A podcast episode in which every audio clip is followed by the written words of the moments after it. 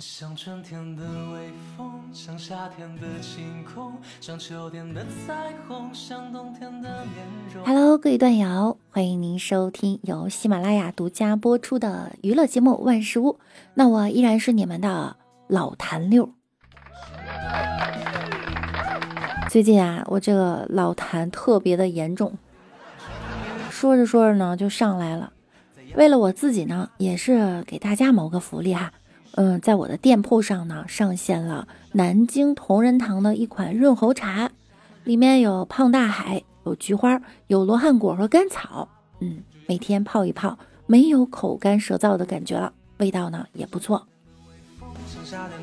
现在我们喜马拉雅呢还可以领二十元的优惠券，原价呢是五十九块九，那券后价呀是三十九块九，由京东发货，方便快捷。大家可以点亮屏幕下方的购物车链接进入购买，稍后我也会把店铺地址分享到评论区哦。对了，我改名字啦，小六六呢长大了变成了大六六了，现在的名字啊是主播六六大写的六。其实从一开始注册账号的时候呢，我就想用大写的六，可是被别人占用了，现在终于。如愿以偿，可以改过来了。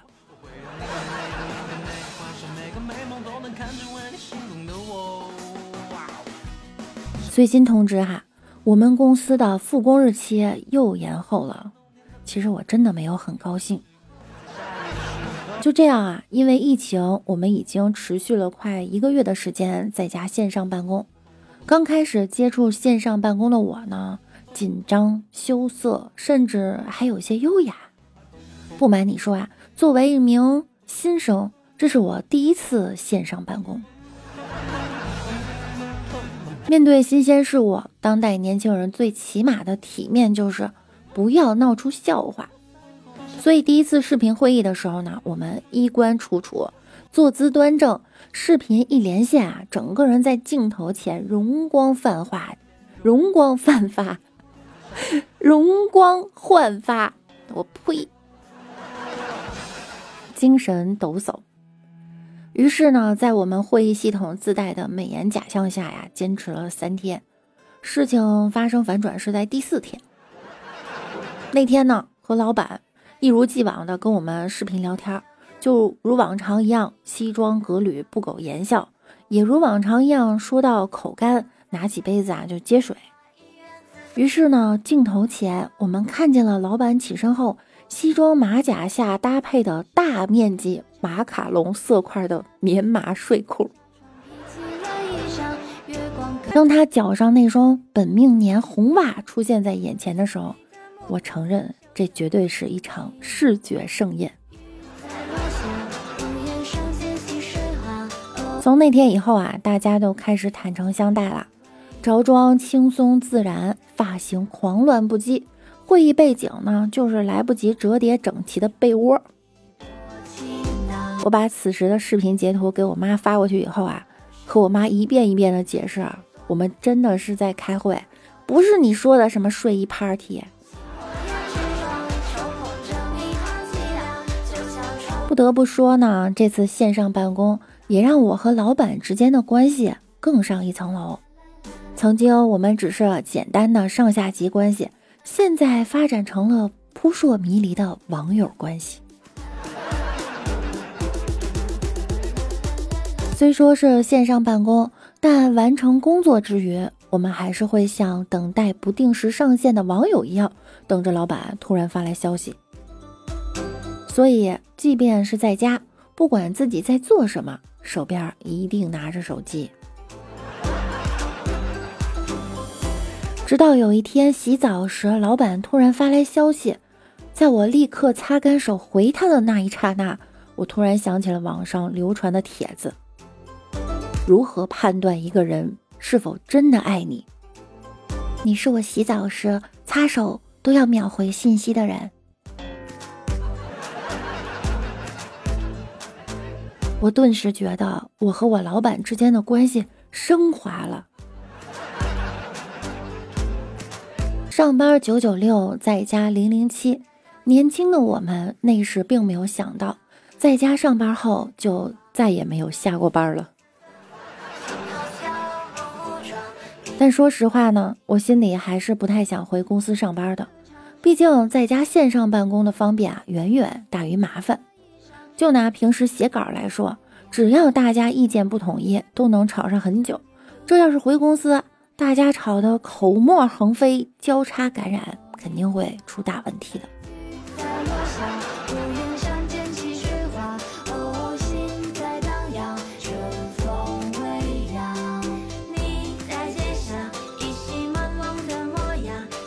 前两天啊，胡润研究院第九年发布全球富豪榜，中国有七百九十九位十亿美金企业家，人数最多。马云家族呢，以三千一百五十亿人民币领先，马化腾紧随其后，为三千零八十亿人民币。上榜者中国房地产和制造业人数最多，分别有一百五十二人和一百四十九人，其次是科技。这个“紧”字啊，用的可太扎心了。马云和马化腾只差一个“锦”字，那我甚至都不到“锦”字的一个像素点。马云可真有钱啊！我和你还有马化腾加起来都没有马云有钱。不过呢，也不用着急。王健林离马云的差距，比我离王健林的差距可大太多了。王健林，你还是要加油哈！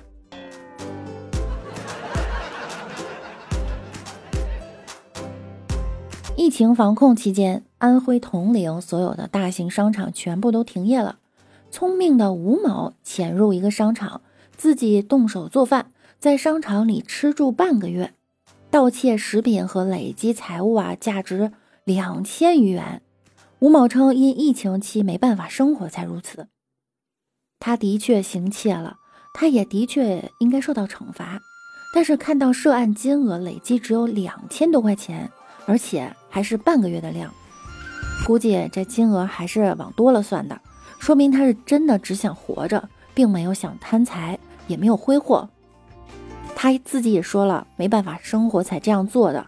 说真的，我很难去苛责他太多。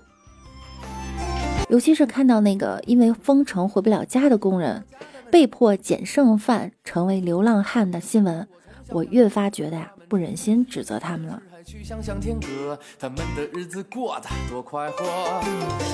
同时呢，上海也有一件这样的事儿。上海长宁华阳路派出所啊，晚上二十二点接到报警称，辖区内某商场的工作人员值班时发现啊，一男子在餐饮店前台实施盗窃，行迹暴露后逃逸。民警立即赶赴商场调取监控，发现该男子偷盗时头上戴着纸袋儿。民警迅速对商场各层进行注意搜查，于凌晨零时三十分，在商场外围的花坛内抓获了迫于警方追捕藏匿于此的犯罪嫌疑人穆某。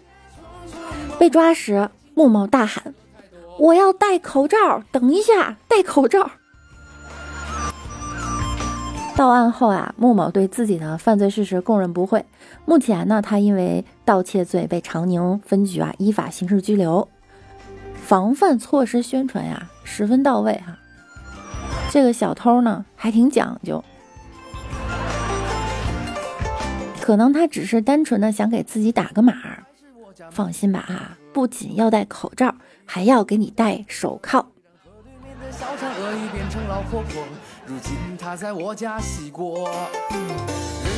近日，导演 Ryan Johnson 在解读电影《利刃出鞘》时，给出了这样一条趣闻，引发了热议啊。他表示：“我不知道能不能说出来这件事儿。苹果是允许我们用 iPhone 的，但是镜头中的反派不能用。其实这一做法呢，从2003年就被人推测过。”在过去很多电视剧和影片中，好人可以用 iPhone 和 Mac，反派用 PC 和安卓。据悉啊，苹果公司对第三方使用苹果商标和版权的法律指导方针中啊，明确规定了必须积极描述苹果产品。苹果公司表示，其产品必须只能以最佳的方式，并以反映苹果产品和苹果公司优点的方式或背景中展示。懂了，以后电影里用 iPhone 的绝对不是坏人。重金求购一个没看过这条新闻的脑子。凡事儿不要绝对。也会有那种人气很高的反派啊，不考虑让他们带货吗？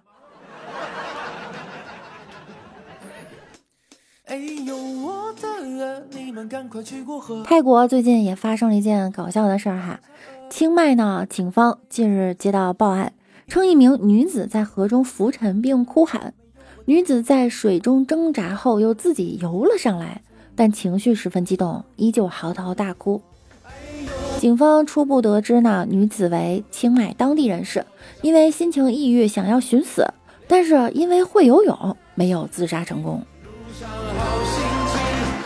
最终，警方将其带回并联系他的家属哈。此次下河触发了一个被动技能，就是游泳。脑子想不开了，但是身体还是很想得开的哈。这种条件反射啊，真的是无法拒绝。被救上来后，警方还递给女孩一瓶水，被女孩推了回去，并说：“谢谢你，叔叔，您的好意我心领了。我在河里已经喝够了。”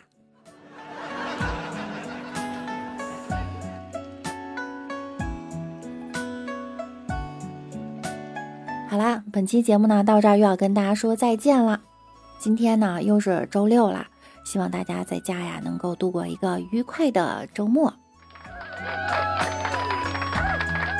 最近我看评论的朋友不多呀，大家有空的话呢，可以在节目下方打上那么一行的评论，有什么想对小六六说哦，不是大六六说的，也可以在节目下方告诉我哈。